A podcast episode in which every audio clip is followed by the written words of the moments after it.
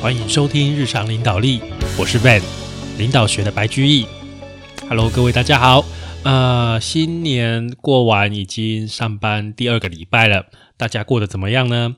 那我们在啊去年年底的时候有跟大家讨论过绩效的目标该怎么样去设定，还有跟大家讲就是大家都应该要知道的 SMART 的原则哦。好，这个是每个当主管的人都。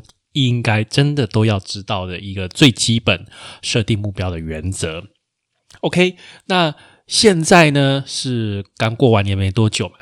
那讲了定目标，那我们是不是也该来想一下今年的目标，我们该怎么样去做，怎么样去达成嘛？目标不是定了就摆在那边看好看的吗？总是我们就是要想一下。怎么样去把它做到，在年底的时候，我们才能有话去跟老板说，哎，加钱，而不是到了年底的时候，哎，怎么差那么多，完蛋了，戏啊戏啊，被玩屌啊，哦，对吧？大家应该同意吧？那年底你才临时抱佛脚，通常都是被佛踢一脚。好，那谈到这个实现目标，也就是达标啊，首先哦，在这个。该怎么去做之前，你要先确定一件事。好，你一定要确定一件事，就是你的目标要跟你的上头、你的老板是一致的。这个东西非常重要。理论上，哦，OK，我说理论上哦，哈，理论上你的目标应该是从你老板那边分下来的。什么意思呢？这样讲好了，假如。哎，你是桃园区的业务经理哦，那你的主管是这个业务副总，那应该你的目标应该是业务副总，他会扛全台湾的业绩嘛？那他全台湾的业绩里面再分这个桃园地区的目标，再切下来分给你哦。例如说，哎，他今年。成长十五趴，他大概也会压给你十五趴，或者说他如果觉得你这个区域的成长性比较强，他会压给你二十趴去补他其他比较弱的地区的一个成长。所以你一定要很确定你的目标跟你的老板是一致的，你达成你的目标可以真的帮到你的老板，这非常重要。因因为有的人没有注意到这一点，他。自己定了一大堆莫名其妙的目标，那也没有跟主管讲好对好，他就自己在执行他自己的目标。那到了年底，OK 都达标了，但是这些达标对你的主管没有帮助的情况下，你主管也不会鸟你啊。我为什么要对一个对我没有帮助的人好，对不对？所以你要先确定你做的这些目标哈，对你的老板有帮助，对他完成他的目标有帮助。啊，至于他的目标是不是跟他上面老板的目标是一致的，我相信通常是 OK。既然当到主管了，我相信他通常是了哈。但是你不用去替他担心这件事情，你只要确定你自己的目标跟你老板的目标是一致的，这个就没有问题的。第一点一定要去确定的事情哦。第二个，你要知道这个目标的意义跟好处。这一点很重要哦。好，通常哦，我们在呃年底设定目标的时候，必须要去跟呃我们的部署告诉他们说，这个目标的意义，还有达成这个目标的好处。那为什么要做这件事？就是让我们人在去完成目标的时候，了解这个情况，然后。才会产生热情。有的时候你想通了很多事情都解决了。举例来说啊，今天呢，因为我们最近生意不太好，我们生意不太好。那生意不太好的情况下，现场工厂就很容易停机换线。停机换线就会造成它怎样？生产力不好，生产力不好，它自然生产奖金就拿不太到。所以他就在跟我 complain，他就说：“Van 啊，你看我们最近就是因为这个订单不好，排程不好，所以害着我们现场操作人员他们都拿不到生产奖金。你看现场的生产主管这样跟我抱怨，这很正常啊，因为他的人都拿不到生产奖金，他自己也拿不到啊，所以他会 complain 啊。但是我跟他讲一句话，就说现在公司就没有订单，业务没有订单，我们就没有收入，我们没有收入，我们哪来的钱去发给我们员工奖金？你看我这样说了之后，他马上就懂了，他就不会在那边抱怨，他马上就知道啊，对啊。真的，因其实事实就是那个原理、那个道理就这么简单。他只要一想清楚，马上就哎，对吼啊，公司要不探级，那奖金为什么还还有办法拿出来多发，对不对？所以这样的一个逻辑，他就马上就了解说这个情况是什么，他就不会对他去做他的工作，去努力完成他的目标的这个行动上面。产生怀疑，产生疑问。当你有怀疑，当你有疑问的时候，你有办法燃烧出你的热情去达成你的目标吗？当然不可能，因为你自己心里都是一个问号，你都没有办法说服你自己，你怎么有可能尽心尽力，真的百分之百燃烧自己去达成目标？不可能的代际嘛。所以啊，了解我们每一个目标的意义。然后它带来的好处，这一点它的重要性在于能够去引发你的热情，能够让整个团队的热情都拿出来去完成这个目标。这个目标的背后意义，它不一定说很高大，但是每个人都了解他情况之后，大家都知道自己在干嘛。那接下来啊，第三点就是。不要为了那个绩效目标的数字，好，就是不要单纯只是在做那个数字啊。有的人会为了这个达成目标而去做一些呃敷衍的事情，好，或者是说啊去做很多表面功夫，就表面上好像啊弄得很努力，然后看起来这个数字弄得很漂亮。实际上啊，却跟整个公司的策略、整个公司的政策是完全背离的。这个情况绝对是不好的。所以，我们前面会跟大家讲说，你要了解目标背后的意义，目标的好处，就要防止这件事情。今天，当整个公司的人，好都在做数字，都只是在做表面功夫，这个公司怎么会好？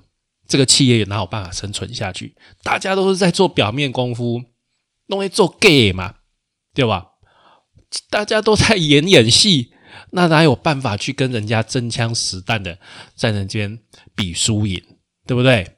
所以啊，而且很重要就是，你看到你的组织有这个情况的时候，你一定要赶快停止，因为这个东西是会传染的，它会变成风气，它会变成文化。所以啊，只要有人开始。有那种造假，好，有那种为了绩效不择不择手段，不一定是不好的啦，哈，就是啊，单纯只是为了数字要达成那个数字，在那边做一大堆手脚，这个情况我们一定要赶快制止，好，一定要赶快在这个萌芽的阶段就把它停止下来，绝对不可以做这个事情。好，那接下来呀，就是你要去排这个优先度，这个我们之前在。与成功有约，也跟大家讲过，你要把你的事情区分成重要不重要、紧急不紧急哦。所以之前讲的这个呃这个分类的方法，还是对你的达标很重要的。你要了解你手上的目标或者你手上的事情，哪些是真正重要的。然后还记得史蒂芬·科维当初是怎么告诉我们的吗？要先做优先去做哪些事？去做重要的事，你重要但不紧急的事，慢慢的把它做掉了，你紧急的事就会慢慢减少。啊，你紧急的事就会慢慢减少。那另外一部分就是你不重要的事，授权啊，让你的部署，让其他有办法能够完成。虽然不一定能够像你做的一样好，但是有人能够帮忙你，他又不是很重要的，对你来讲不是很重要，不是很 critical 的事情的话，分下去做。分下去做，另外一方面也让你的下属有机会去学习，有机会去成长，这个都是很重要的事情。所以，区分你手上事情的优先度，把你的精力放在真正重要的事情上面，这个也是可以帮你成功达标的一个重要的、重要的一个方法。那下面这一个方法就是去思考差距，什么意思？思考差距呢？你想想看。你如果要达到目标的那个情况啊，例如说它是一个很完美，你觉得它是一个很好的一个情况，那跟你现在的情况有哪些差距？你把它列下来，你先列一下，哎，我的目标，哎，我的完美的情况应该是怎么样？然后呢，我现在的情况是怎么样？中间的差距在哪里？我举一个例子来讲啊。这个我不知道大家工厂里面有没有买过设备？买设备吼，最容易被操作的人员骂说：“哎，你这缅甸的这经历什么都唔办啦，就随便买一个买过来，哦，很难用呢，这都不问我们意见，真的很难用呢。可是哦，当你今天问那些现场人员，哎，啊你你们有什么意见啊？要不要提出来？他们都说没有啊，没有啊，没有啊，他们都说没意见。”啊每次都买下去，才在说很难用。这个情况哈，我有一次就跟他们讲说：“那这样好，你不要你不要想那么多。你看到这个东西，那个时候我们还没买啦。那个时候我就说，他就在那边写说啊，这个东西要是买了哦，这一定很难用。这个设备买了一定很难用啊，怎样又怎样？然后真的问他要要要要提出什么意见，他说：我啦，你挂电脑后。”你看这种这种回答，是不是让人火很大？然后我就跟大家讲说：，好好，你先不要管那么多，你先想啊，你理想的状态，这个东西，这个设备，在你理想里面，你觉得最好的情况，最好用的一个情况，应该是怎么样？你先把它列出来。好，当然，最理想的情况永远是不太可能达成啊。通常他们的理想都是又好用啊，然后效能又高啊，什么都超强，不太可能的事情，因为。那个公司的预算不是无限的，然后另外就是厂商的技术能力也不是说无限的，但是没关系，你先列出来你的最理想、最 ideal 的状况，这个这个东西列完了之后，我们来看看，哎，现在我们买这个东西，它实际的情况在哪里？哦，那两相比较，它会有一个差距，然后啊。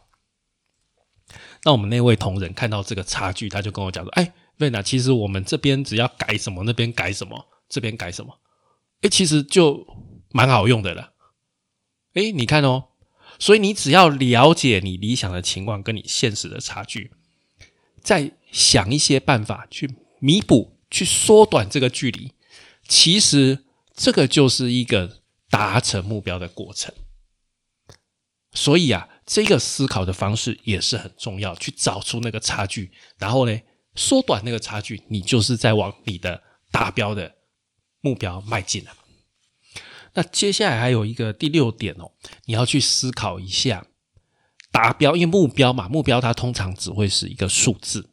好，那这个数字要达成这个数字，我们实际上要去做哪些事情可以帮助我这个数字？你可能要去思考一下，要有一些量化的、有一些可行的行动去支撑这些行动的结果，能够让你的数字达到那个目标。你要去思考一下，什么意思呢？如果你是业务的话，你今年的目标可能是业绩成长百分之十，利润成长啊百分之五之类的啦，哈。